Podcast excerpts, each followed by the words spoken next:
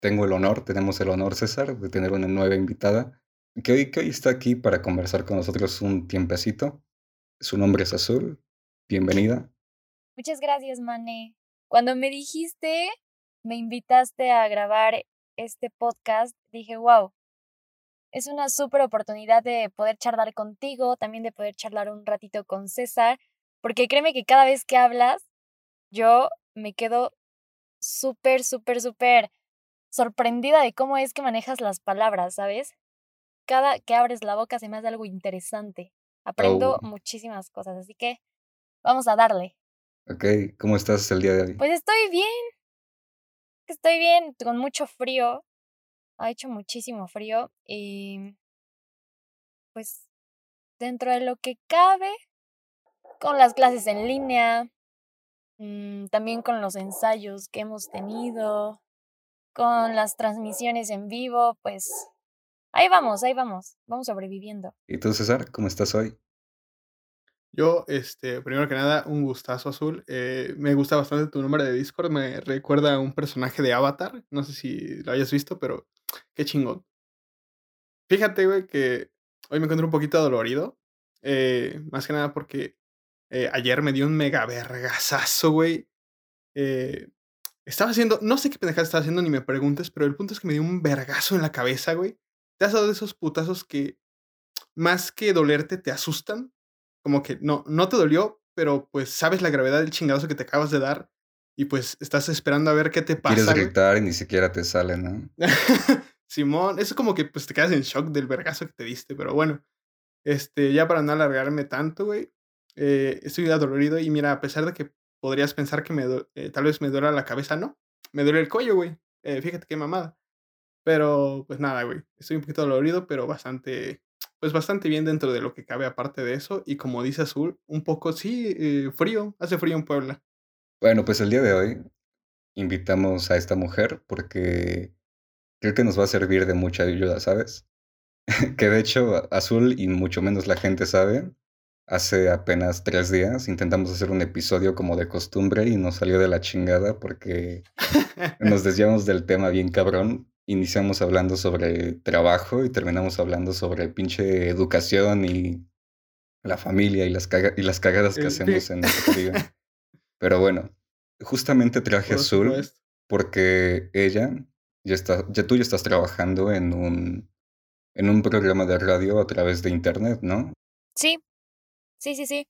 Eh, se supone que se maneja con la estructura de radio FM, pero es radio por internet totalmente.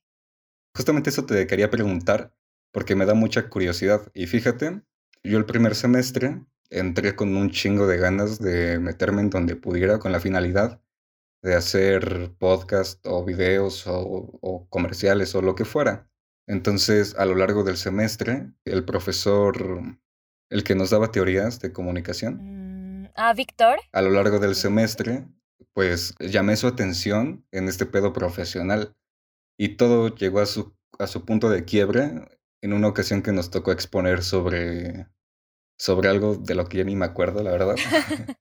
Entonces era la primera hora, van todos con hueva, nadie quiere pasar a exponer porque aparte de todo lo evidente, del frío, de que es temprano, de que está medio vacío el salón, pues no es como que a muchos les encante pasar a exponer.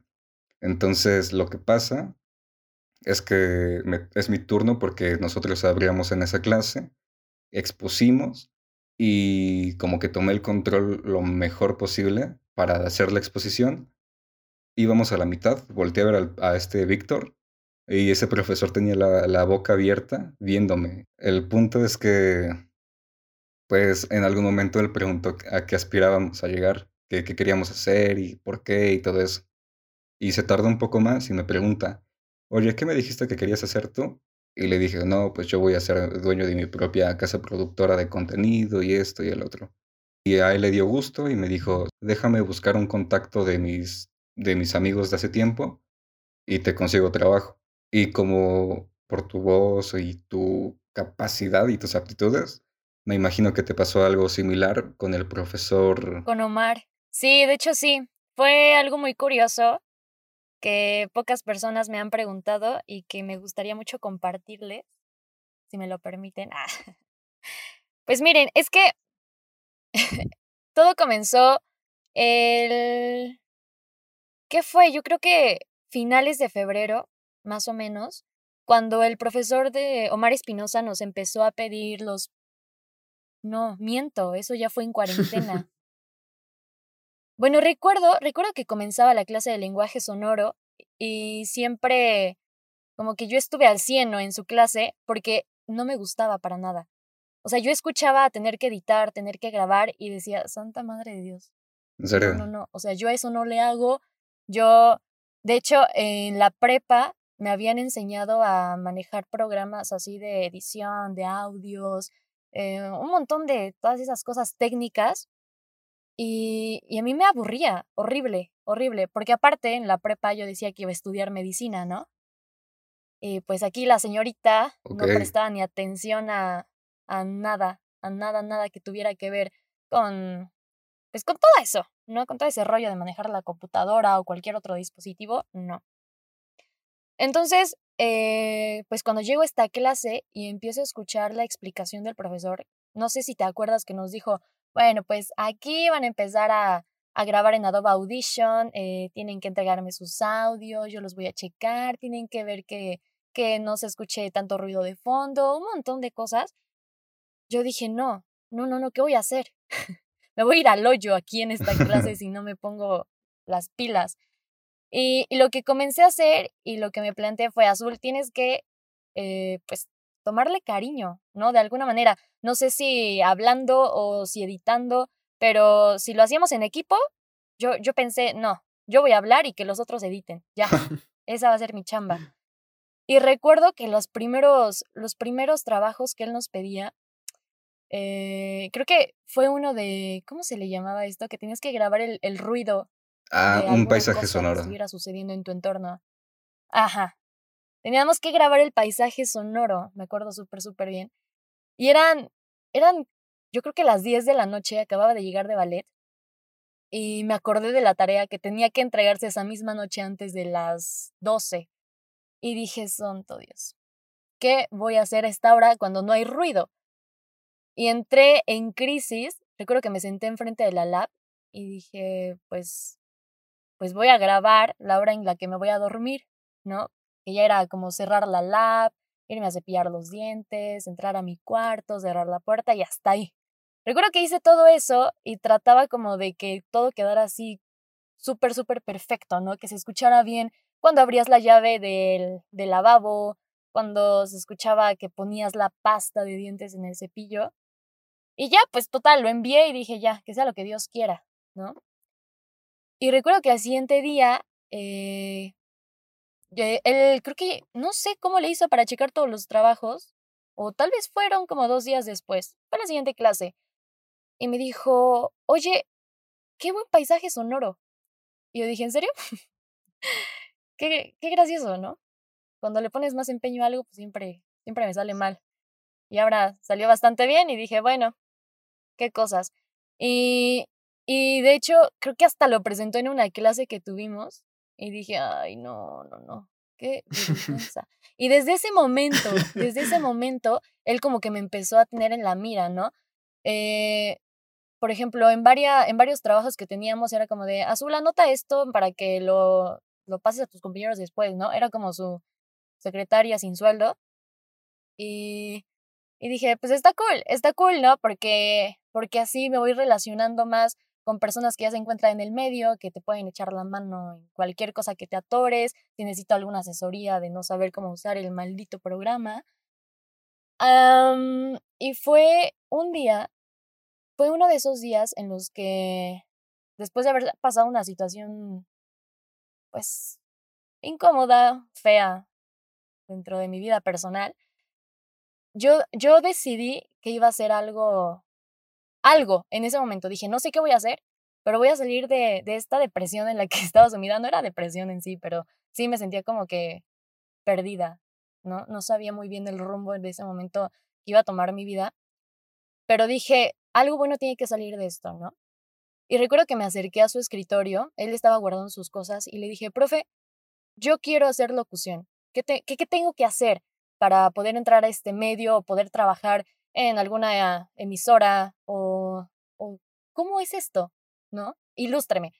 Y me empecé a explicar que, que él era, que él es el presidente de la Asociación Nacional de Locutores Delegación Puebla, que iban a, a comenzar a hacer como el proceso, el proceso de, de admisión de, esta, de los locutores de este año y que me iba que me iba a ir pasando como los datos, ¿no? Las cosas que se fueran suscitando, las conferencias, eh, uno que otro evento, porque recuerdo que me dijo que hacían varias conferencias al año y cosas así, ¿no? Cursos.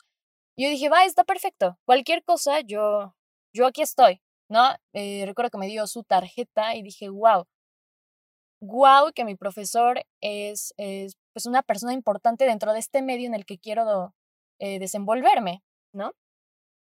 Y después fue cuando vino esto de la cuarentena y, y en eso fue cuando nos empezó a pedir los podcasts, eh, creo que eran cuatro o cinco podcasts de cualquier tema que quisiéramos tratar. No sé si te acuerdes. Sí, sí, sí, me acuerdo bien. Pues el chiste, el chiste es que yo dije, ay, no, me dio el carajo. O sea, no tengo ni equipo, es individual, el programa pues lo tengo pirata en la computadora, no tengo micrófono. ¿Cómo demonios le voy a hacer para, para editarlo yo sola? ¿No? Ni siquiera, no, no, me daba una flojera, me acuerdo súper, súper bien. Y pues nada, dije, no me queda de otra, descargué el programa, empecé a hacer pruebas y dije, no, se escucha horrible, se escucha la patada, la voz, mucho ruido de fondo y dije, no, no, no, ya, esto, esto valió. Adiós, adiós a, a mi promedio, realmente. Pero eh, tuve la idea y dije, bueno, ¿qué pasa si lo grabo con el teléfono, eh, lo mando por WhatsApp, lo descargo en la computadora, lo edito en el programa y, y empecé, me vi la necesidad de empezar a buscar en el programa cómo es que podía eliminar tal vez el ruido de fondo o cómo hacer que la voz se escuchara cada vez más nítida, ¿no? Y recuerdo que dije, bueno, ahora, ¿de qué carajos voy a hacer el, el podcast? ¿Qué tema, ¿De qué tema voy a hablar? Ya, ya estaba harta de hablar del ballet, porque varias, varios trabajos que había hecho antes había hablado del ballet y de, de todo ese show, ¿no? Y dije, no, tiene, tiene que ser algo que, que impacte en este momento, ¿no? Que, la, que a la gente le interese y que al profe le interese, ¿no? Porque si digo, ay, pues voy a hablar de mi perro, el profe va a decir, bueno, pues a mí que me importa tu mascota, ¿no? Entonces dije, ok, ¿Qué está pasando ahorita? Pues el COVID. Vale, pues el COVID va a haber muchísima información a lo largo de este año, del siguiente y quién sabe hasta cuándo más eh, acerca de este tema y dije, perfecto, la información va a estar de sobra, jamás se me va a acabar y pues a darle. Grabé el primer episodio eh, y recuerdo que dentro de sus comentarios, que fue la tarea enviada por Classroom, me dijo, wow, wow, en verdad, no, ¿tú lo editaste? Y yo dije, sí. Aparte porque cuando empecé a editar, le agarré un amor, te lo juro, o sea, lo que nunca, lo que nunca, porque, porque me quedé tan emocionada viendo los efectos, escuchando esa melodía que se formaba con la voz, la música de fondo, un efecto que entraba, otro que salía, la cortinilla, que esto, que el otro, y dije, esto es magia, esto es magia, son, son dulces para los oídos, no como dulces para los ojos de los de la leyenda de la Nahuala. No, no, no. Esta es otra onda. Y pues bueno, así fue como, como envié el segundo podcast, el tercero y el cuarto. Eh, dije, ay, qué triste. Pues ya, hasta aquí quedó este proyecto que sí me estaba gustando. Más porque recuerdo que el primer podcast tuvo un montón de oyentes. Y me sentí muy feliz y muchas personas empezaron a decirme, wow, wow, qué, qué calidad. Y yo dije, no manchen, qué padre se siente que no sabes ni madres. pues sí, las personas te, te elogian, ¿no? Se siente muy lindo y decir, ay, si supieran que lo grabé con el teléfono mientras me decían, no, es que en qué cabina lo grabaste y así, yo dije, ay, no, pues en cabinas Azul Hernández. Ahí están para servirle. Es exactamente lo que nos empezó a pasar apenas hace dos semanas o tres. Esa puta emoción de no mames, estoy subiendo mis propias cosas, les está yendo chido, estoy, eh, estoy haciendo esto a la de a huevo, aunque no era muy bueno. o aunque no me lo hubiera esperado, de la pinche felicidad de estar haciendo algo ya propio y encaminándonos a, a forjar ya lo que nos va a dar para comer en... Aparte, este pedo es un poquito más, este, pues es imaginativo, porque la neta no contamos con los recursos para, pues, grabar algo con una calidad que tú digas, no mames, cabrón, es, este, pues está muy chingón. Entonces, lo que, pues, pon tú que está moviendo este pedo, es la capacidad de adaptación que tuvimos en cuanto a utilizar lo que tenemos. Ves que nos dimos un, un par de ideas de, para nuestros filtros de micrófono y la chingada. Y nuestras bases, güey, en donde ponemos los micrófonos también, que la neta son pinches cajas. Pero, pues bueno, güey, o sea, para mí está quedando chingón y pues está, está bien verga porque nos, nos movemos a través de pues lo que somos capaces de hacer con nuestras voces, más allá de nuestro, nuestro equipo profesionalísimo. Exacto. Y mira, de hecho, nosotros tenemos este, o sea, nosotros tenemos en la cabeza hacer contenido, o al menos yo, desde que tengo 15 años tal vez. Todavía me acuerdo de la primera vez que ocupé una cámara, que hasta la llevé a mi secundaria, y toda la puta gente alucinada de, güey, no mames, eres hipster, o, o qué pedo, ¿por qué estás haciendo un video? Pasábamos con la puta cámara en con todos nuestros amigos en la secundaria, y todos haciendo su signo de amor y paz, los pinches cholillos ahí pasando enfrente de la cámara para lucirse de que estaban galanes según ellos, este, las minas bailando enfrente de la puta cámara, una experiencia muy chistosa. En ese momento, este, queríamos, o sea, los máximos referentes que teníamos como para imitar eran el Luisito Comunica mal hablado, Whatever Tomorrow y todos estos youtubers que ya estaban consolidados hace cinco años. Entonces nuestros primeros intentos de creación de contenido se, se centraban en hacer entrevistas incómodas, hacer team labs ahí en donde pasan los coches y cosas súper básicas, pero que eran como nuestros primeros pasos, nues- nuestro primer acercamiento a todo este entorno. Que fíjate, güey, que no sé si te pasó en el, primer momento, de cuando, por ejemplo, grabamos en el centro o cuando llevaste la cámara a la, a la escuela, güey. eh, no sé si les pasó que la cámara o el micrófono que usamos, bueno, el teléfono como micrófono, eh, resulta como un pequeño aliciente para que pues te desahogues un poquito y es como como cuando estás ebrio, güey, y te atreves a hacer cosas que jamás hubieras hecho estando, este, sobrio, güey, que te avientas a hacer hablar con gente con la que, pues, güey, te da miedo completamente o son, este, te intimidan, ¿no? Por ejemplo, hablamos con chicas muy bonitas a nuestra edad, a 15 años, güey, que, pues, la neta no lo hubiéramos hecho si no tuviéramos cámara. Y a pesar de que lo dejamos en ese momento, güey, cuando teníamos 15 años, eh, fue como un ancla. Fue fue una idea que estaba flotando, güey, y que jamás se nos quitó de la cabeza porque, pues, tú, en este momento, bueno, hace unos mesecillos me invitaste a, a este proyecto, que la neta para mí me ha ayudado mucho, ya lo habíamos comentado, y ves que yo por mi parte, pues, eh, tengo un proyectillo por ahí, eh, pero eso, güey, como que nunca se nos fue la idea, fue una idea flotante y que nos estuvo, eh, nos estuvo picando la espalda todo el tiempo, y que la neta, ahorita te digo, es eh, tener esto, tener la cámara, el micrófono, lo que sea, es un pequeño aliciente y un recordatorio de lo que realmente puedes llegar a hacer que a lo mejor eh, muchos creerían que, no es, eh, que esto no es mucho, pero para nosotros, o por lo menos para mí, es un paso bastante grande hacia, o dar el paso hacia un escalón. Aparte de todo esto que es muy interesante y que ya, ya hice mis notas para no perder el hilo, ¿cómo te ha ido en este pedo ya profesional? Fíjate que yo no tengo historias como ustedes, güey, eh, sobre que algún maestro vio mis habilidades ocultas, güey, sobre al- alguna, algún área en particular, pero eh, pues yo, desde que entré, noté muchas actitudes de mis compañeros que eran eh, básicamente en, yo entré en este pedo, en la carrera de psicología, porque pues es fácil, eh, a lo mejor de algunos de los vatos porque hay mucha, mucha mujer, mucha, mucha chavilla, y pues eh, comentarios pendejos como esos, pero yo siempre pues me mantuve firme en que yo había entrado porque pues era, pues era un, un, un amor que ya le tenía desde incluso antes de conocer eh, o de ahondar en la carrera, ¿no?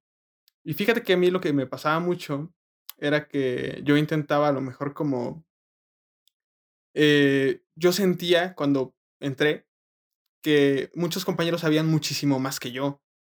Entonces me sentía totalmente estúpido y no, me sentía fuera de lugar, como si, pues, güey, ¿qué haces aquí? Ni siquiera, no, no perteneces a esta área, güey, ábrete. Pero, eh, a pesar de que muchas veces mi cabeza quedó invadida por ese tipo de pensamientos, güey, eh, como que lo agarré igual como un aliciente para informarme más, para preguntarle a los profesores, para que me dijeran ellos qué, qué tipo de lecturas eh, hacían o qué tipo de, de libros leían y todo eso. Eh, para que a lo mejor yo no los iba a entender en ese momento, porque pues ellos ya hacían lecturas avanzadas y todo eso, pero pues en algún momento era eh, una meta que tenía que alcanzar a lo mejor, lograr entender estos escritos, esta literatura y demás. Y poco a poco fui avanzando y me daba cuenta, cada vez iba superando estos güeyes que a lo mejor yo veía como inalcanzables, porque eran pues ya tenían conocimientos desde prepa y ese tipo de cosas. Y fíjate que me pasó algo muy curioso, que era como que a todos los profesores que los alumnos les tenían miedo, porque eran cabrones, porque sabían un chingo y porque prácticamente te humillaban cada vez que hablaban, güey. Fíjate que, que yo llegué a llamar la atención de estos güeyes. O sea, no llamé la atención de ningún otro con los que a lo mejor mis compañeros se relacionaban, eh, muy de compas y todo el pedo. Pero sí logré llamar la atención de esos profesores que te digo, eran como el top. Eh, incluso me llegaron a invitar así individualmente a sus, este, a, las conferencias que ellos daban o a pláticas de libros o ese tipo de cosas.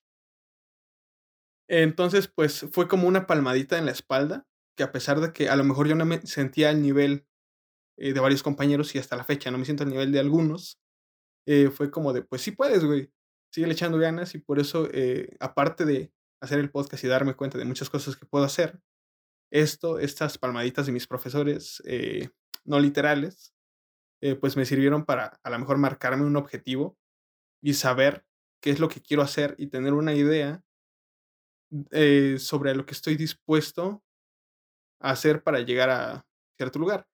Que a lo mejor en este momento no es una idea tan, tan centrada, tan, este,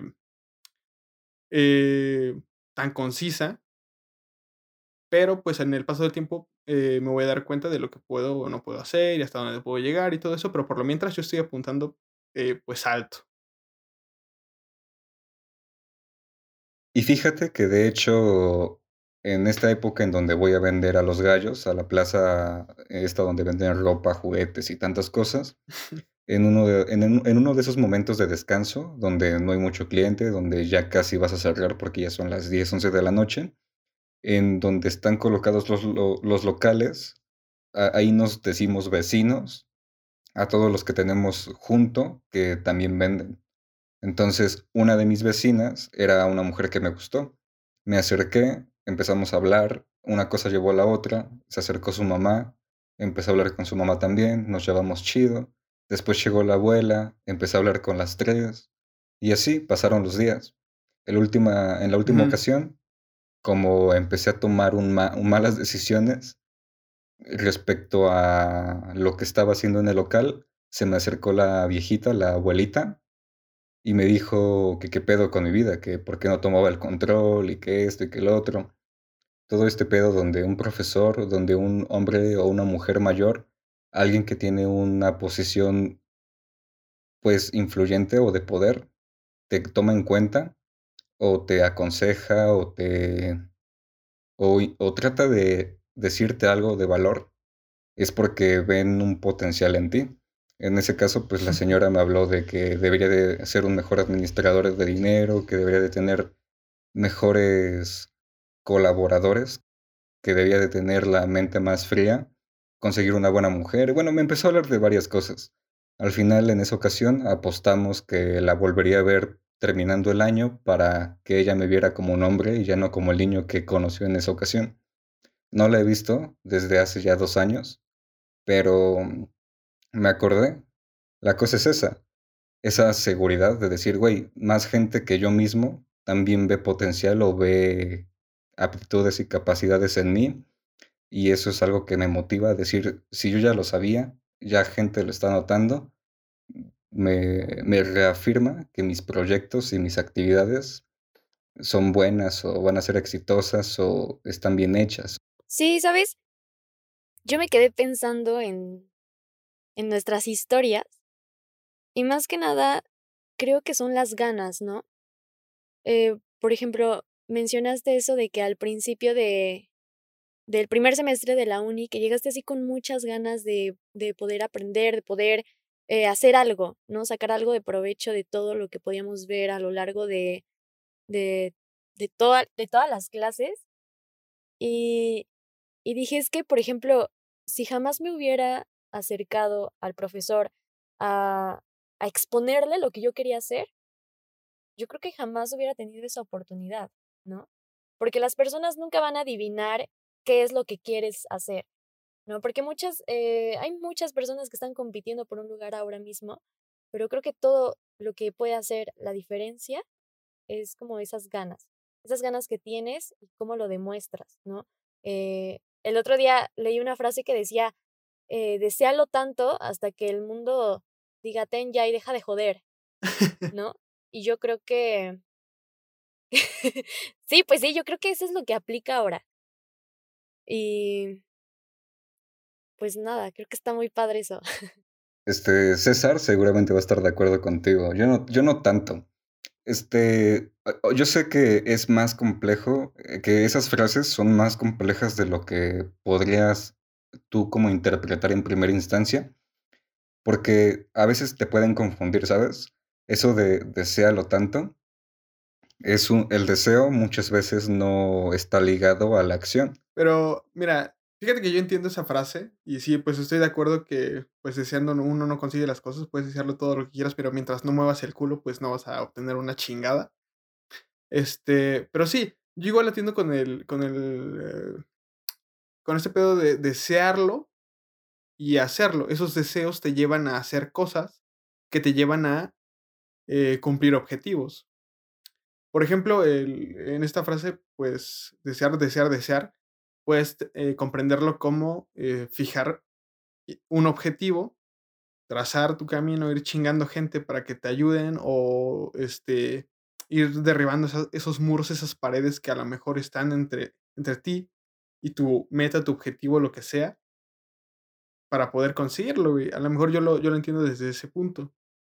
Y pues sí, eh, como lo, ya lo mencionamos en otros capítulos anteriores, güey, eh, pues obviamente es muy, muy, muy eh, de suma importancia fijarte primero un objetivo y no ir haciendo cosas a lo pendejo como muchas personas quieren hacerlo o muchas personas se lo plantean porque pues piensan que mientras más hacen tal vez más oportunidades tengan de, de conseguir algo y pues puede que sí, eso es cierto, pero pues te digo, primero tienes que fijar una meta y tienes que hacer que esas acciones valgan algo. Porque si, pues te digo, haces cosas por hacerlas, pues no, tu plan no tiene ni pies ni cabeza. O en, conclusión, mm, sí, es. Eh, digo, en conclusión, e, e, es, que pasó un flashback del capítulo anterior y dije, güey, si seguimos con esta conversación, se va a ir al carajo este episodio porque nos vamos a desviar totalmente. Y es que mira, desde que empezó a hablar Azul en la primera ocasión, me llamó la atención dos cosas que, van ligadas a, por donde quería conducir esta conversación. Una de esas es que, mencionó que, ella, a que a ella le daba mucha pereza estar en este pedo del, del radio, de los podcasts, de la locución, edición, porque iba a ser médico. Y otra es que estaba perdida en algún momento cuando pasó su, sus días de depresión, pero también que en base a esa perdición forjó, tomó decisiones que la condujeron hasta donde está en este preciso momento. Yo me pongo a pensar, no mames, qué duro es estar viviendo en este preciso momento y no tener control de las cosas que nos suceden.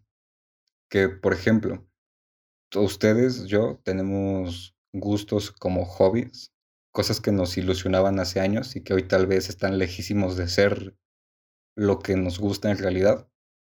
Solamente como para que entren en contexto, les voy a platicar mi propia experiencia. Mi madre iba a construir su primera casa y como dos o tres años me la pasé diseñando planos, investigando sobre arquitectura, sobre ingeniería civil, sobre materiales, sobre locaciones, sobre terrenos, este, sobre acabados, hasta pinche albañilería me llamaba la atención. Yo me decía a mí mismo, güey, ya sé qué voy a hacer, voy a ser ingeniero civil. Ya, o si no, mínimo arquitecto. pero esto es lo que me mama. ¿Y qué pasó? Pues pasaron cinco años y aquí estamos, ¿no? ¿A ustedes les pasó este pedo? Fíjate, güey, que no sé por qué chingados. Fíjate, eh, me pasó algo muy cagado. Yo desde, con tu primero de secundaria, tal vez sexto de primaria, yo sabía que quería estudiar psicología. Eh, ojo, yo no sabía, eh, sabía muy, muy, muy lo básico sobre qué era psicología, pero pues como que se me metió la idea y jamás busqué nada sobre psicología. A lo mejor veía datos curiosos sobre psicología y la chingada, pero pues jamás me interesé tanto. Eh, el punto es que llegué hasta la universidad y ahí fue cuando me contaron que mi mamá había estudiado psicología. ¿Tu mamá estudió psicología? Simón, güey, tú tampoco sabías, ah, huevo, mira, dato curioso. Este, ah, ajá, pero se me hizo bien raro porque dije, ah, huevo, yo quiero estudiar psicología. Y, pero no, ni sabía. Bueno, pero antes de eso, porque ya fue mm, prácticamente y meramente cuando estudié, cuando empecé a estudiar la carrera, cuando me interesé muchísimo, mucho más, eh, ahondando y todo eso. Pero fíjate, fíjate que antes eh, no era de los niños que, ah, huevo, yo quiero ser bombero, o ah, huevo, yo quiero ser este policía o cualquier mamada, no, no me llamaba nada la atención, la neta. Yo lo que, a mí lo que me gustaba, tú sabes, güey, que a mí me gustaba jugar a básquetbol. Y pues de niño, a lo mejor este, mi objetivo era pues llegar a jugar básquetbol eh, de una manera profesional, la chingada y todo eso. Y a lo mejor yo era morro, no lo hacía tan bien, pero como que traté de forjarme un camino, porque a lo mejor en la primera que yo no estaba, digo que yo estaba cuando era chiquito, de primero a tercero de primaria, no había equipo, y dije, dude, vamos a hacer un equipo. Se lo planteé a la directora, así yo de chiquito, güey. Se lo planteé a la directora, a los este, pues, encargados de educación física y la chingada, pero pues no me hicieron caso porque pues este, le daban como que más auge al fútbol y todo esto. El punto es que pasó, yo seguí practicando mientras, este, no me gustaba jugar, jugar fútbol, pero me obligaban, hasta que llegué a, eh, otra, eh, a la primaria en la que te conocí, güey, de cuarto a quinto, eh, cuarto a sexto de primaria, yo lo volví a presentar mi idea y fíjate que armaron el equipo de básquet. Y así fue hasta secundaria igual, por mí iniciaron el equipo de básquet también, y en prepa lo mismo y como que pues fui forjándome mi, mi camino, fui entrenando, me marqué objetivos, este, quería hacer ciertas cosas a lo mejor mientras jugaba. Eh, me di cuenta de mis limitantes, me di cuenta de hasta dónde pude llegar, pero jamás, jamás paré de entrenar, jamás paré de, de intentar llegar a donde yo quería. Eh, el punto, te digo, mis limitantes, a lo mejor físicas o de tiempo o de habilidad, quién sabe, eh, llegué a universidad y pues lo dejé de lado por este, eso de psicología, pero sí, sí me pasó eso. A lo mejor eh, en algo más fantasioso como lo puede ser jugar en un equipo de fútbol profesional o jugar básquetbol profesional o lo que sea. Pero pues bueno, sí, lo intenté. No me arrepiento, no fue tiempo eh, perdido, jamás voy a decir eso porque me divertí en el transcurso, lo intenté como jamás había intentado otra cosa. Eh, a pesar de todo lo que me decían, a pesar de todas eh, estas limitantes, jamás dejé. Y pues te digo, no me arrepiento de nada porque pues eh, prácticamente eso forjó mi personalidad. hasta ahora no, no, sea, no soy una persona que pues se rinde fácil y todo pues gracias a eso. En toda la puta vida he escuchado eso de, bueno, había escuchado eso de voy a ser futbolista profesional y que la verdad, y casi nadie. Sí, no. Ah, ¿Ustedes azul tienen una profesión así como cliché? Pues realmente a mí jamás me ha tocado, bueno, jamás me tocó, ¿sabes? Escuchar entre mi grupito de amigas, no sé, de la primaria, más hasta de la secundaria, una profesión que sonara, no. No. No sé, yo siento que muchas veces la mente de las chicas estaba como muy dispersa estaban interesadas en otras cosas, ¿no? Me imagino. sí, sí, sí. ¿Sabes? Yo creo que tiene que ver mucho el hecho de que mm, llega, llega una edad en la que los chicos dejan como de interesarse tanto por sus asuntos, ¿no? Por ejemplo, puede ser que durante la secundaria, es más, hasta en la prepa, la mayoría de los chicos siempre está como muy metido en todo este rollo de, ay no, ¿cuál, cuál hasta la prepa? Ahorita en la uni en la uni también, o sea, Adrián luego hay días en los que me dice, ay, es que estoy viendo el partido de fútbol y es como de, sale, sale, bye. y, y yo creo que eh, el hecho de que los chicos estén como muy metidos en este rollo de, no sé, por ejemplo, el fútbol o de quién va a jugar, mientras que las chicas están más al pendiente de, no manches, eh, qué ropa me voy a poner o cómo me voy a maquillar mañana o no sé, no sé, creo que cada quien está como muy en sus asuntos y realmente jamás lo había pensado, ¿eh? Pero pero no, no creo que entre nosotras haya como alguna profesión a la cual aspirar. No. Y yo, o sea, por los putos comerciales de Barbie, sé lo que quiere hacer. Me imaginaba que, así como nosotros los hombres con el puto fútbol, las mujeres igual y aspiraban como a ser veterinarias o a ser doctoras, que es como que lo más... O bailarinas también, ¿no? De ballet, cosas así. Ah, mira, qué bueno que tocas ese tema. Yo creo que de bailarinas podría ser un poquito más, pero, pero he escuchado esos comentarios como en, en niñas, en niñas muy, muy pequeñas, quizá de menores de 10 años. Y, y fíjate que siguen siendo pocas las que llegan a tener como este acercamiento con, con el ballet, no sé, al ver alguna película o, o tener la oportunidad de ir al teatro a ver una obra y que digan, yo quiero ser bailarina de ballet, creo que, creo que esa sería como el mayor acercamiento a tener una, una meta de, de, de ser, sí, de una profesión. Sí, sí, sí. La película, yo creo que todos. Yo me vi Barbie y las bailarinas, no sé de no sé Ah, qué sí. chingados. Se llama Barbie y las 12 princesas bailarinas, ¿no? Yo la amo. Sí, yo, yo la amo. Te juro que la veía de niña como 10 veces a la semana y mi abuela ya estaba harta así de, ¿por qué no vemos otra cosa? Y yo, no, no, no. Hasta el disco estaba rayado de tantas veces que la vi y le pedí a mi papá que me comprara otra vez la película para poderla ver bien, sin que se trabara. Ya, mi abuela estaba harta. Hablando de esas películas, güey, ¿tú viste alguna vez las películas de Max Steel, güey, que venían en las cajitas de Sonrix?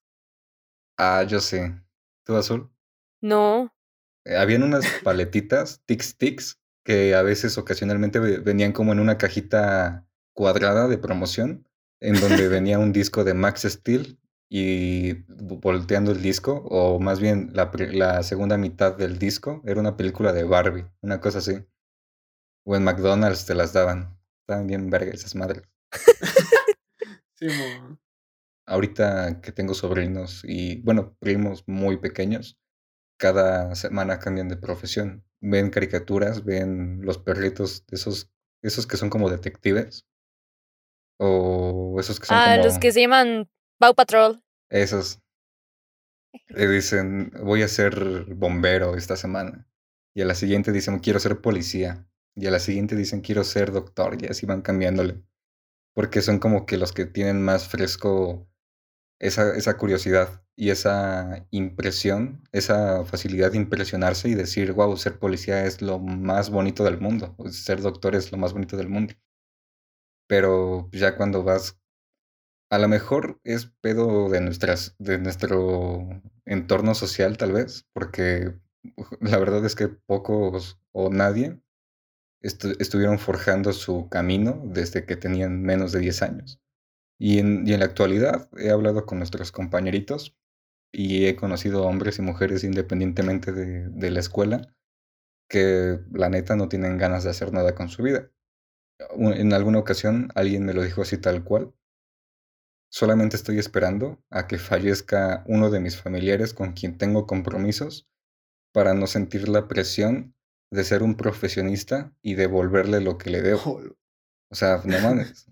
Es que, güey, mira, eh, retomando el pedo de las caricaturas que mencionabas hace rato y las series y la chingada, pues muchas veces, a lo mejor en nuestro entorno, nuestros cercanos y todo el pedo, pues a lo mejor no son buena, eh, no son buena influencia, llamémoslo así, para nosotros, para observar y para, pues, eh, plantear como alguien a quien admirar, porque a veces, pues, no nos enseñan muchas cosas buenas y, pues, prácticamente la mayoría de los casos quien te educa es eh, la televisión, es internet, los programas que ves, cosas a las que te puedes afiliar a lo mejor porque pues no tienes esa, eh, esa visualización de ti mismo en alguien más de tu entorno porque pues no te complace y pues no está chido. A lo mejor tú no quieres ser como ese alguien a quien puedes ver cara a cara y puedes tener cercanamente.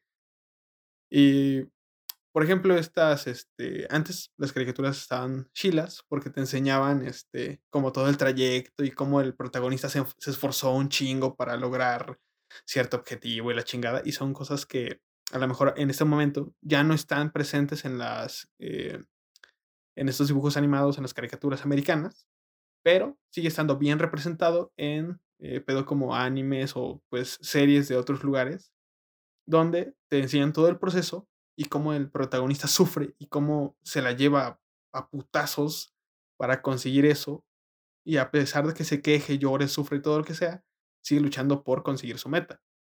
Eh, siendo que series, películas americanas y todo esto, eh, te enseñan prácticamente cómo el güey está jodido, pasan una canción y polvito mágico de Disney y ya es un güey mamadísimo que pues logra todo lo que quiera con el simple hecho de chasquear los dedos y pues listo. A lo mejor es esa influencia de todo lo que ven o vemos este, actualmente es lo que nos lleva a buscar un, un logro, una compensación inmediata. Y pues ya, pues pensamos que el mundo es así, güey. Que a huevo, que, que porque te esfuerces lo mínimo, ya vas a poder hacer eh, del mundo lo que quieras, cabrón. Y pues está. Sí, sí, sí, sí. ¿Cómo me asquea, güey? Porque es justamente lo opuesto a lo que yo pienso, o sea, que es una ilusión que nos han hecho pensar que es una verdad. Pero bueno, este, por ejemplo, a ti Azul, ¿qué te influenció? Me da curiosidad saber de ti. Pues es curioso que lo menciones porque, mm, mira, les voy a contar que mi mamá me tuvo en principio, al principio me tuvo a una edad muy joven, y desde ese momento yo creo que fue algo determinante, ¿no? Dentro de la vida de ambas, porque gracias a eso, gracias a, a quizá la inmadurez que, que ella tenía al momento de, de que yo naciera, fue como muchas, trajo muchas cosas, ¿no? Que nos hizo poner los pies en la tierra y quizá valorar hasta cada paso que damos cada vez que despertamos y que se nos hace algo tan inherente a veces, ¿no? Les cuento que em, yo desde pequeña fui educada por, por mis abuelos maternos y por mi madre. Eh, vivimos con ellos hasta más o menos cuando yo tenía 10 años y fue un entorno hermoso, hermoso. Creo que recuerdo mi infancia y la primera palabra que se me viene a la mente es felicidad. Porque más que nada, eh, eran momentos, eran momentos que solo los compartía eh, mis abuelos, mi madre y yo. Y por ejemplo, había días, justamente hoy estaba hablando con una persona de esto, había, había días en los que mi mamá tenía que irse a la universidad, no sé, tenía algún examen y no había quien me cuidara. ¿No? Y era como de, no, pues, pues me voy contigo, ¿no? Ella, ella me llevaba. Y, y, ¿sabes? Tengo, tengo muy marcado en mi mente un momento en el que ella estaba haciendo un examen y, y yo tenía muchísima, muchísima tos, estaba súper enferma. Aparte, Azul era una niña súper enfermiza porque era bien melindres y nunca comía nada.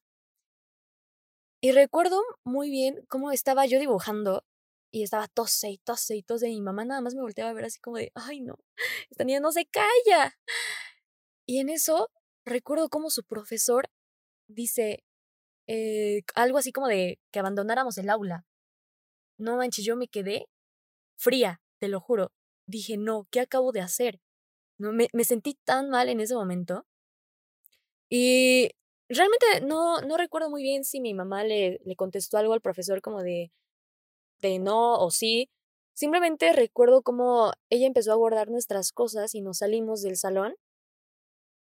Y, y nos, nos sentamos en una, en una de las eh, sillitas que había fuera de la facultad.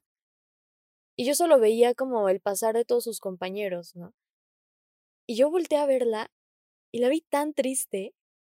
No, en ese momento no, no recuerdo otra cosa más que ver sus ojos de, de puta madre, ¿no? ¿Y ahora qué? Y como esos, ha habido tantos momentos eh, dentro de nuestra vida que nos han hecho como formar nuestros lazos cada vez más sólidos. Ella todo el tiempo eh, está como atrás de mí diciéndome, no, pues dándome muchísimos consejos de cómo podría hacer las cosas de la mejor manera. Y creo que eso ha sido algo algo muy valioso dentro de mi vida. Sin ella no sabría qué sería de mí en estos momentos. Creo que creo que si mi madre no estuviera conmigo hoy, yo no sería quien soy. Si es que puedo decir que en este momento soy alguien hasta ahora. Y, y pues sí, así como ella ha influido en mi forma de ser, en lo que pienso, en cómo actúo, también mis abuelos. Ellos son unas personas, no manches. Creo que un pan de Dios les queda corto. Eh, desde que soy niña, recuerdo cómo el tiempo me ponían diferentes canciones de cualquier época, ¿no? Eh, recuerdo mucho sus canciones de los Rolling Stones, de los Beatles, que, que alegraban todas mis mañanas en las que no iba a la escuela. Y aparte, mi abuelo siempre, siempre ha platicado mucho conmigo, ¿no? Y creo que, creo que esto puede ser algo que muchas de las personas que nos están escuchando no tengan esa oportunidad de tener a alguien que les diga, no, pues es que cuando yo fui niño, eh, pasé por esta circunstancia y, por ejemplo, había días en los que no tenía ni qué comer o dónde quedarme a dormir. Y, y que para nosotros es algo muy normal tener dónde eh, llegar, no sé, después del trabajo o de la escuela y y poder comerte algo, ¿no? Sacar algo del refrigerador y no tener hambre. Pero, por ejemplo, mi abuelo me contaba mucho, muchísimas experiencias que él había tenido desde que era niño. Y, y creo que eso también ha sido parte, ha sido parte de que, de que yo valorara, pues, varios, quizás no son sacrificios, pero sí cosas que ellos han hecho por, por mí, por sacarme adelante desde que soy pequeña y que desde que vivo con ellos. Y por ejemplo, también se me hizo chistoso como César mencionó lo de lo de su carrera en el básquetbol, porque yo también me acordé que mi abuelo, mi abuelo fue de las personas que me enseñaron a, a botar por primera vez un balón y desde ese momento eh, empecé como a participar en todos estos concursos, ya sea de la escuela o externos de básquetbol, mientras comenzaba mi carrera en ballet, ¿no? Y era muy curioso porque era, porque mi mamá siempre, toda la vida se ha preocupado así como de, Azul, o bailas ballet o juegas básquetbol, porque imagínate que en básquetbol te, te lastimas un tobillo, te pasa algo, y ballet, ¿qué? Ya, valió, ¿no? Y yo lo he pensado yo lo he pensado y digo, sí, no manches, está cañón eso. Pero bueno, a lo que voy con esto es que muchas veces el rumbo de nuestras vidas depende de una decisión. Y les voy a contar que durante toda mi vida he tenido como un gusto enorme hacia todos los deportes, ¿no? Quizá no tanto para el fútbol, pero creo que estos últimos años sí le agarré, le agarré amor. Pero desde siempre he practicado básquetbol, voleibol y, y por supuesto ballet. Y cuando estaba en la prepa, yo me metí aún más en todo este rollo de jugar básquetbol. Entonces iba a los torneos, iba, iba a una prepa también de la UAP y realizan cada año el, el ay, no, no, recuerdo muy bien su nombre ahorita, pero pues es un torneo entre todas las preparatorias, entre todas las universidades, ¿no? Así súper padre ahí en CCU. No, en CEU, ajá, en CEU. Pero llegó el momento en el que Azul tenía que decidir qué iba a estudiar, ¿no? Obviamente mi familia sabía, porque yo desde niña les había dicho que iba a estudiar medicina. Aparte, creo que medio año antes me chuté como 10 libros de, de cualquier cosa que tuviera que ver con la medicina para estar lista para el examen eh, de admisión y todo ese show. Y pues les cuento que llegó... ¿Qué fecha era?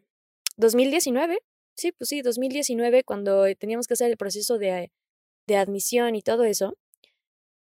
Y era enero y ya teníamos que inscribirnos. Bueno, ¿qué escoger la carrera? Y en eso recuerdo que me quedé pensando y dije, fuck, si escojo medicina, ballet y básquetbol, van a valer para toda mi vida. Ni siquiera me va a dar tiempo de respirar eh, leyendo tantos libros de medicina o tener que estudiar toda una noche. Al día siguiente ni, ganas voy a tener de despertarme. ¿Cómo voy a ir a ballet así o cómo voy a ir a jugar? Y, y créanme que todos esos pensamientos pasaron por mi cabeza un montón de días, un montón. Fue terrible, fue terrible porque tenía atrás de mí a mi mamá, a mi abuelo, diciéndome, eh, oye, ya te vas a inscribir a medicina, ¿verdad? Eh, ya se te va a pasar la fecha, ¿qué esperas? Y dentro de mí decía, es que ¿cómo les digo que ya no quiero estudiar medicina? Ni siquiera tengo idea de qué quiero estudiar ahora. Para esto mi mamá me había dicho, ¿por qué no estudias comunicación, no? Y yo dije, ¿qué es eso? No, yo así bien mamona, diciendo, comunicación, o sea, eso no va para mí, ¿sale? Y, y fue en ese momento cuando empecé a, a valorar la idea y dije, comunicación, periodismo, eh, radio, mm, televisión, pues no suena nada mal, ¿no? El punto es que llegó el día, llegó el día en el que, el que, en el que afronté a mi mamá y le dije, ¿sabes qué? Me voy a inscribir a comunicación, quiero ser comunicóloga. No, no, no, no, yo creo que, yo creo que sí me desheredó en ese momento. Sí, porque vi su cara y parecía que se iba a desmayar. y, y también no me volteé una bofetada porque me tenía un poquito lejos. Yo creo que pensó que sí me iba a salir corriendo antes de alcanzarme. El punto es que nada más me dijo, ¿qué? ¿Es en serio, Azul? Desde niña estás diciendo que quieres estudiar medicina y... No, no, no. Fue un rollo y fue una bronca enorme que creo que duró más de una semana, ¿no? Y ya con los procesos de, los procesos de inscripción encima, terrible. El punto es que me dijo, haz lo que quieras. Haz lo que quieras, es tu vida, no es la mía. Eh, total, a ver qué sale. Pero yo, pues yo sabía que, que, me iba a apoyar, ¿no? Yo sabía que dentro de ella decía, no, pues a ver qué sale, pero, pero espero que salga bien. Yo lo sabía, entonces dije, órale, me aviento. Y fue cuando empecé a estudiar como toda esta área de humanidades, de ciencias sociales, porque la verdad también les cuento que no, no, no, no me gustaba nada de eso, de la formación cívica y ética, me aburría muchísimo. Creo que yo era más para el área de matemáticas. El punto es que llega el día en el que ya pasó el examen de admisión, pasó todo este rollo y dije, no manches, si no pasé el examen, me voy a despedir de ballet. Me voy a despedir de básquetbol y ¿qué creen? También me voy a despedir de estudiar un año. ¿Y qué, qué va a ser de azul? ¿Quién sabe? Se va a ir a vender chicles a las gasolineras. Con eso me, me, eso me decía mi mamá cuando, cuando le decía que ya no quería ir a la escuela, que eran, era muy rara vez, realmente. Y esa noche en la que tenía que checar los resultados, recuerdo que mi mamá me dice, me mandó un mensaje, me mandó un mensaje de WhatsApp diciéndome, si no pasas, no quiero que digas nada, decimos que sí pasaste y ya, no me digas nada tampoco. Y yo. No. no, no, me sentí tan mal. Dije, pero yo estaba segura que sí, que sí iba a pasar, ¿no? Me sentía tan segura, pero en ese momento me cayó como una cubeta de agua fría y dije, ouch, ¿cómo? No, tan pocas esperanzas tiene en mí. Sentí muy feo y sentí como más nervios, ¿no? Esas maripositas en el estómago que sientes y no por amor. El punto es que agarro la lap y empiezo, empiezo a cargar la página y no cargaba y no cargaba. Eran cinco minutos antes de las doce y cuando veo los resultados dije, no, no, no, no, no, tengo que buscar mi matrícula. Y la voy poniendo y cuando la estaba poniendo en esa casillita, no sé cómo volteo y digo, no, y si la busco rápido, empiezo a ver los números y ¿qué creen? Mi matrícula era la primera que estaba ahí dentro de los que habían pasado con, con excelencia académica, una cosa así. Y yo dije, fuck, fuck, fuck. No, no me la creía, no me la creía y empecé a llorar en ese momento. y dije, wow, Qué chingón. esto tiene que ser el inicio de algo grande. Esto tiene que servirme para, para sacar algo bueno, algo de provecho, algo que diga, valió la pena eh, tantos meses de incertidumbre, tantos regaños, eh, quizá hasta tantas pérdidas de esperanza que habían tenido en mí en esos momentos en los que dije, ya no voy a estudiar medicina, porque ¿saben qué pensaban mis padres? Era como de, qué pérdida de talento. O sea, es neta que te vas a, a ir a una carrera en la que no vas como a explotarte al máximo. Oh. Yo, yo así lo sentía, ¿no? Pero en el momento en el que vi mi matrícula en, ah, pues, en los de que estaban admitidos, dije, esto, esto tiene que llegar alto, ¿no? Y, y a los días siguientes, mi mamá, pues, como que todavía seguía en shock, ¿no? Me decía, es que, ¿qué quieres, qué quieres lograr en esta carrera? Y yo le dije, primero quiero tener mi propio programa de radio. y en ese momento mi mamá se me quedó viendo así como de, ay, esta mensa. Pues bueno, a ver hasta cuándo, ¿no? Y nada más como que agachó la mirada y, y me dijo, bueno, está bien. Y, y yo me la quedé viendo y dije, no, en serio, yo quiero tener mi programa de radio y de ahí eh, quizá hasta después tener mi propio programa, pero no de radio, sino de televisión o, o hacer algo, ¿no? Que la gente conozca todo lo que puedo hacer y todo lo que puedo brindarles. Y pues miren, llegó el, llegó el día en el que, en el que, el, el otro día mi mamá me estaba diciendo, ¿sabes? Me acuerdo cuando me dijiste que querías tener tu propio programa de radio. Y casi se le salen las lágrimas y dije, no, mamá, no llores, no llores, no llores. Yo también me acuerdo, pero, pero creo que lo importante es que sea lo que sea que escojas, nunca olvides hacer como aquello que te haga feliz, ¿no? Que te haga feliz y que digas, a esto es a lo que le voy a echar todas las ganas del mundo, porque así sea barrendero, así sea eh, estilista, así sea, no sé, artista, tengo que ser el mejor. Eso siempre me lo decía ella y hasta ahora es lo que me mueve. Pensar en que tienes que ser el mejor en lo que sea que hagas.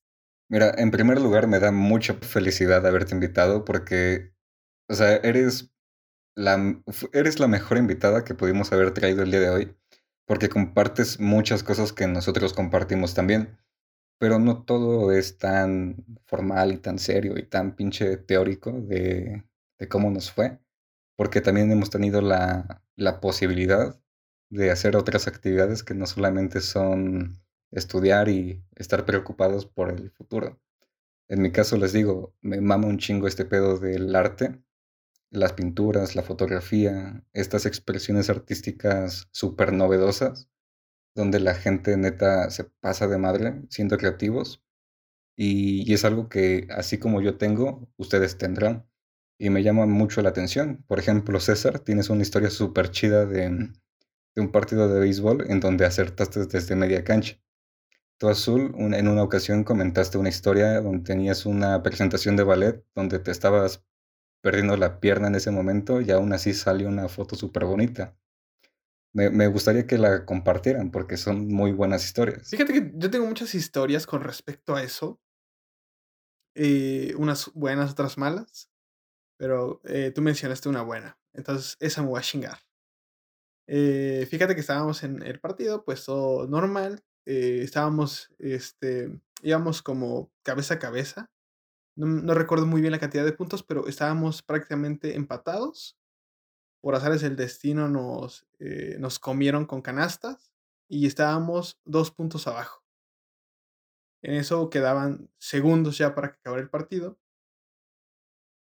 Y eh, resulta que me dan la oportunidad o la carga tal vez de intentar el último tiro, el último tiro con el que íbamos a ya acabar el partido y pues si se metía, pues qué chingón.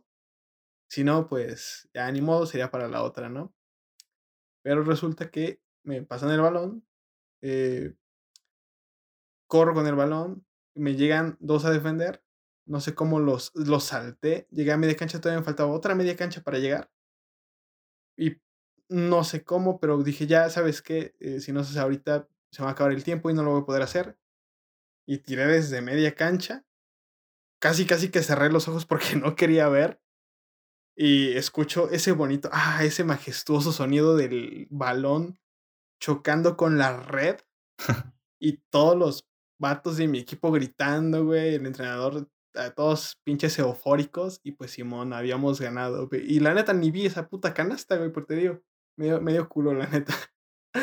Pero así fue, güey. Pinche vato, ¿no? Les, les hago una pregunta y en lugar de decir primero las damas, dices, ah, huevo, yo voy primero. Sí lo iba a hacer, pero la vi dudosa y dije, le voy, a, dar tiempo, porque igual yo no me acordaba igual también de la historia y dije, ah, le voy a dar chance para que se acuerde bien, bien. A ver, eh, pero sí, adelante. Mi historia. Sí. Sí, recuerdo que les conté esa historia en, en primer semestre de la uni, creo. Y fue cuando, cuando protagonicé mi primer principal en la obra de Blancanieves me encontraba en la escuela de María Taglioni, una escuela de danza clásica. Y era el momento de mi vida. Te lo juro, yo creo que ser la principal en una obra lo había esperado, a ver qué edad tenía más o menos, como unos, no sé, 10 años desde que comencé mi carrera de ballet. Era, era mi momento. Y, y creo que para ese entonces, pues yo trataba de dar siempre un poquito más porque no me sentía tan, tan, tan, tan, tan confiada en lo que podía hacer, ¿sabes? Yo en esos momentos veía como muchísimos videos de bailarinas profesionales de la compañía de, de Nueva York o de San Petersburgo y decía, ¿qué onda? Ni siquiera les llego a los talones y voy a ser la principal en esta obra. ¿E-, ¿Es en serio? ¿O es una broma? Pero bueno, para ese entonces eh, no entrenaba tanto, ¿sabes? Creo que eso también fue algo que, que me llevó a, a lastimarme el tobillo. Em, fue esguince, si no mal recuerdo, fue un esguince de segundo grado. Y, y fue en una burrada. Fue en una burrada. Creo que ay, la verdad, me, he lastimado. Ahora ya me he lastimado tantas veces que ya no recuerdo muy bien cómo fue aquella vez. Creo que fue en un ensayo, eh, como dos días antes de presentar la función. Y estaba haciendo una cosa que no tenía gran complejidad. Y el pie se me fue, se me fue chueco de la zapatilla de punta. No, no, no. Te juro que cuando, cuando sentí ese jalón en mi tobillo dije, ya valió madres. Ya valió madres el asunto. Y nada más volteé a ver mi tobillo y veía una bolita verde ahí saliendo y yo no, no, no, no. Y pues nada, recuerdo que, esa, que ese día yo me sentí como muy triste, ¿no? Porque a veces eh, las cosas no estaban saliendo como yo lo había planeado y muchas veces pasa eso, no solo en ballet, en la vida. ¿no? Que tú, tú te visualizas, dices, no, pues es que voy a hacer esto, voy a hacer el otro, y va a salir así, ¿no? Porque no hay margen de error, pero ¿qué crees? Si hay margen de error y, no está dentro de tus manos. Entonces, pues en ese momento mm, decía, bueno, pues no tengo muchas cosas que hacer, tampoco eh, tengo que apoyar tanto el tobillo en, en, varias cosas. Recuerdo que le empecé a dar como masajito y ponerle un montón de pomadas y un montón de cosas. Llegó el día de la función y yo no me sentía tan, pues sí, tan bien, ¿no? No estaba al 100 porque estaba pensando, no inventes, es que qué tal si hago este paso y aquí se me va el pie, no, y me caigo, terrible, terrible que pasaban esos pensamientos por mi cabeza. Y, llegó el momento en el que dije, a ver, basta, ¿no? Tienes que dejar de sabotearte porque muchas veces nosotros hacemos eso.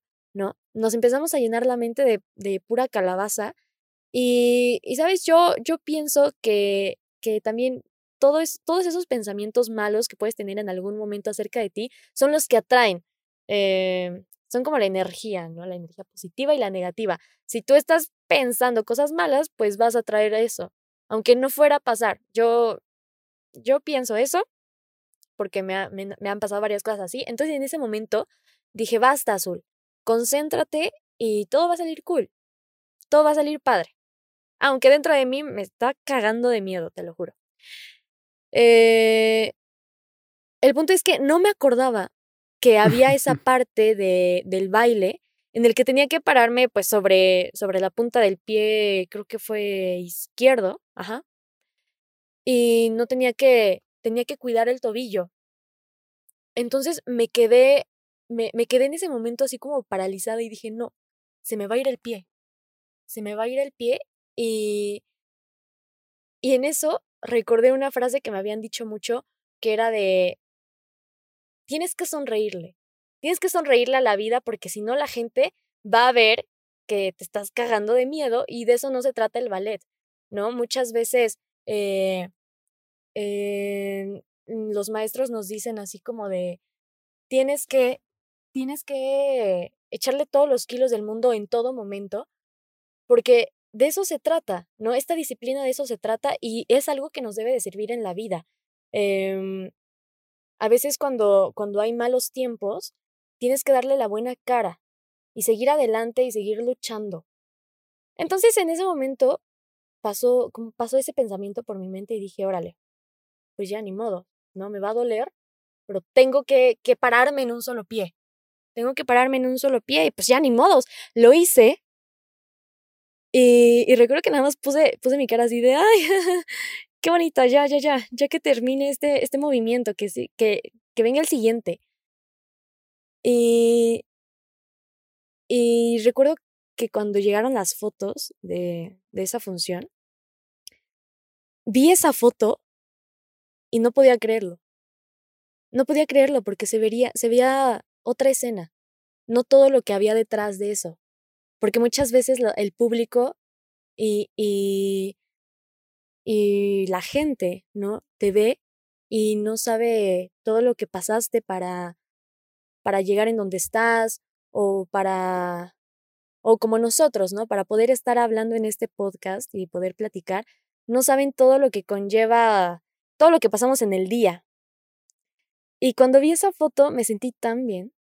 Dije, vaya, creo que ha valido, ha valido la pena tanto esfuerzo, ha valido la pena el hecho de, de, de dar como ese poquito más, ¿no? Para que la gente pudiera, no pudiera ver que quizá estaba lastimada, sino que pudiera disfrutarlo, que pudiera disfrutarlo junto conmigo, ¿no? Porque ahora veo, veo esa toma y digo, wow, eh, muchas veces no sabemos de qué somos capaces hasta que nos aventamos a lograr, a, a intentar algo, algo nuevo.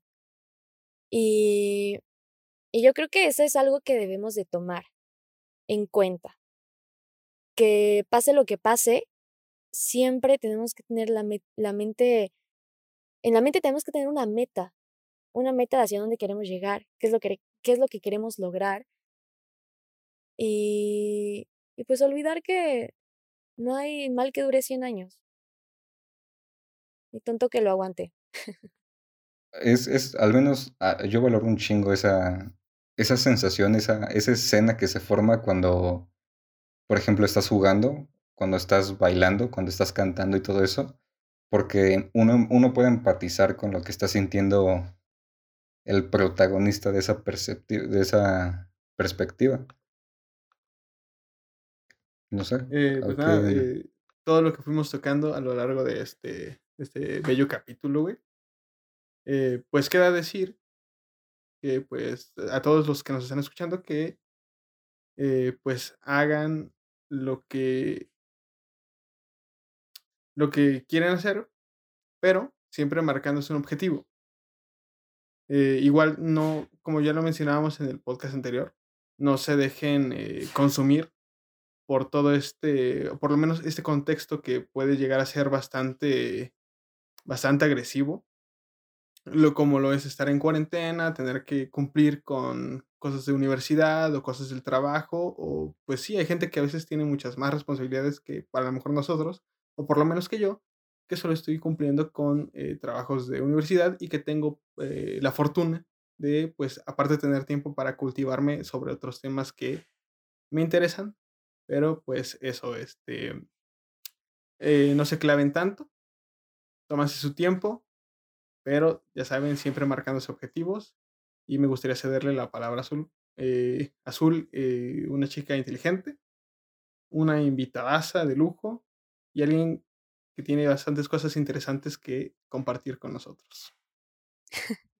Muchas gracias, César. Pues lo que me queda decirles a todos los que nos están escuchando es que, eh, pues muchísimas gracias por llegar hasta este punto. Y, y por último, eh, bueno, sí, pues como mi última intervención, me gustaría, me gustaría compartirles una vez que un profesor en la clase de, de periodismo nos estaba diciendo acerca de, de cómo tomarse un tiempo, ¿no? Por ejemplo, en los estudios o en cualquier cosa que estén realizando. Em, yo, yo, yo siempre he sido de la idea de que en cualquier momento de tu vida es el momento adecuado para, para salir adelante, ¿no? Para echarle todos los kilos del mundo y si tú lo decides, tú puedes hacerlo. Eh, yo creo que tiene mucho que ver la actitud con la que tomes las cosas y por supuesto, em, pues quiero dejar muy en claro que, que algo que siempre me ha ayudado y que, y que siempre tengo en mente es ser agradecido con las personas que sabes que te han apoyado y que, y que están incondicionalmente para ti, ¿no? Creo que eso, eso ayuda muchísimo a que, a que te formes como persona, a que sepas apreciar todo lo que tienes, que puede que sea mucho, puede que sea poco, pero siempre va a haber alguien que va a desear aquello que, aquello, aquello poco o mucho que, que puedes tener en este momento.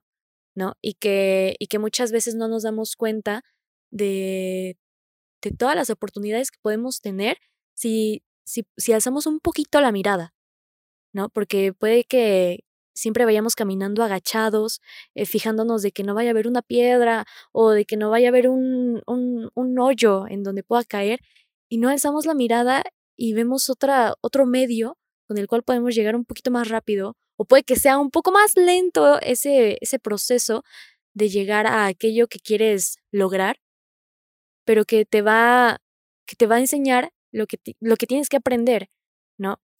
Y pues nada, cada cosa que, que pasa en sus vidas tiene la razón de, y, y tenemos que aprender a tomar siempre esa enseñanza de todos los eventos, de todos los sucesos que pueden ocurrirnos y que a veces estamos hasta la madre de decir, no mames, todo el tiempo me están pasando jetadas o nunca me sale algo bien o siempre que hago esto pues como que no funciona, ¿no? Y tengo que buscarle otro medio. Ah, bueno, pues quizá es porque no es el momento adecuado, no es tu momento adecuado quizá de brillar, de salir, de, de, de darte a conocer. ¿No? Todavía te falta un poquito más de aprender, de prestar atención a aquellos detalles que la vida trae preparados para ti. Y pues nada, chicos. Esa fue mi conclusión. ¿Tú qué dices, Mane? Yo solamente le quiero decir a la gente que nos está escuchando, tomen sus propias decisiones. Hay que tener control de lo que hacemos. Hay que saber por qué hacemos lo que hacemos. Y hay que comenzar de una puta vez. Los planes están bien, los sueños están bien, las aspiraciones están bien y aún más importante que eso y que esté bien en sí, es actuar, porque solamente actuar nos va a conducir a conseguir lo que sea que queramos, ya sea trabajando y estudiando y preparándonos, porque no es ni una ni otra, son todas en conjunto. Pues solamente eso. Ah, te agradezco un montón, Azul. De verdad, no, gracias me gustó a ti. mucho haberte invitado el día de hoy. Este, pues fue muy interesante tenerte con nosotros. Igual te agradezco a ti, César, porque aunque te conectaste 10 minutos más tarde, no, no faltaste. Hoy me dio mucho gusto estar con los dos. Y pues nada,